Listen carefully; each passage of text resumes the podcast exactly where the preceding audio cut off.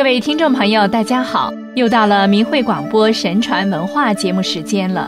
我们总说中国传统文化是神传文化，那么信仰与文化之间是怎么个关系呢？我们今天就来跟大家探讨这个话题。既然文化是神传给人的，文化的起源就是仰望上天的，信仰为本，道德为尊。是一种天地人为一体的文化，是整个自然和人类大和谐的文化。因此，古人敬天信神，观天道以应人道。人类的文化与信仰相伴而行，辉煌灿烂的文明中无不闪耀着信仰的光芒。从世界范围来看，几乎所有古老的民族都是信神的。中国是神传文化的中心，被称作神州。华夏文明之所以长期繁荣、世代传承，这主要得益于中国传统文化所蕴含的崇高智慧、天人合一的宇宙观和道德观，儒释道三家思想交相辉映，规范着人们的思想意识和行为，使敬天、敬德、修身。爱民等道德理念深植人心。道就是宇宙规律，是传统文化中各家学说、各个学派的总归宿和最高境界。古人认为，宇宙是生命的宇宙，道是万物之源，是永恒不变的。人道必须符合天道，人心和天心，达到天人合一。例如老子对道的感悟：“有物浑成，先天地生，寂兮寥兮，独立而不改，周行而不殆，可以为天下母。吾不知其名，字之曰道。”而老子的清净无为，则是指万物复归于道的最佳状态。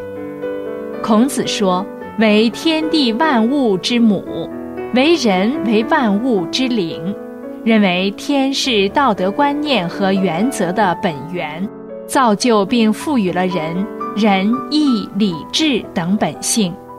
佛家则讲佛法无边，慈悲普度众生，人通过佛法修炼，可以回归神圣庄严的天国世界。人不能离开信仰。否则将找不到心灵的归宿，失去人生的意义和价值。信仰是人对宇宙真理的极度信服和尊重，并以之作为行动的准则，在任何时候、任何环境中能够始终保持的坚定信念。中国文化强调悟的过程，人在社会中如果被物质利益所迷惑。失去了信念层面上的物的内容，就会陷入迷茫状态，只相信现实的享受，不相信未来，没有个体自我意识觉醒，没有敬畏的对象和价值标准，没有心灵的约束，便会为所欲为，最终失去道德的底线。所以，传统文化中讲要悟道做人。道德是约束人的心法，一切正教通过唤醒人们的良知本性，对人生真谛、生命乃至整个宇宙的意义、归宿等有正确的认知，来帮助人们达到对于道德意识的高度自觉，帮助人们从功名利禄的贪欲中超脱出来，努力完善道德，使真正的自我生命有美好的未来。从而获得真正的幸福，并得到神明的庇佑。正教认为，上天主宰着一切，人要信仰虔诚，心存谦卑，因为上帝创造的一切人，在他面前没有可以夸口的。文化是民族精神的载体，信仰和文化是分不开的。儒释道三家都有一个共同思想。那就是认为上天赋予了人德性，儒家称之为人的本性、恻隐之心或良知；道家称之为神性，佛家称之为佛性。人可以通过教化而为善，通过修身以达天人合一、人神一体的境界。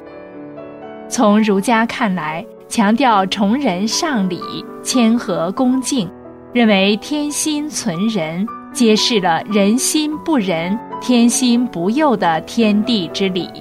注重用道德礼仪维护社会秩序，凝聚着仁者爱人的博爱意识。以天下为己任的社会责任感和天将降大任于斯人也的历史使命感等，是一种入世的思想。从道家看来，讲人生而静，天之性也。人要修真养性，返本归真，思想上淡泊名利，清心寡欲，才能做到静则生慧，最后修成真人。从佛家来看，说佛性人人有之，由于在世间迷失了本性而不自觉，通过修炼不断升华，可修成佛，得善果。佛道两家更强调修身以脱离人世的出世思想，而三家思想都告诫人们敬天信神、修德向善、相信善恶有报的真理。历史上的道德高尚之人，都是真理和道义的实践者、传播者和修身的典范。如上古的武帝顺天而治，修身正道，使当时的人们都自觉信仰、尊奉大道，天下清平而祥和。三教圣人教化众生，对后世产生了深远的影响。许多先知先觉和高人。通过观察天象，能预知世间大事的发生，如诸葛亮写了《马前课》，邵雍写了《梅花诗》，刘伯温写了《烧饼歌》等。唐太宗严于律己，虚怀若谷，开创了贞观之治，一代天朝盛世。再如陶渊明、李白、杜甫、白居易、王维、苏轼等文学家。也同时都是修炼人，他们无不追求自己的理想与天地之道相一致，他们对人生真谛、宇宙的感悟及在文化传承方面的成就，无不体现出其高洁的人品，而崇高的信仰是其成就的关键。中国古人对天有着无限的崇敬，相信人是神造的。神传文化给了中华民族伟大的生命力和内在的凝聚力，正统信仰成为中华民族的内在精神，积淀了深沉广博的传统。这些都引导着人们以道德水准衡量一切事物，以正确的态度认识善与恶、正与邪这些原则性的问题。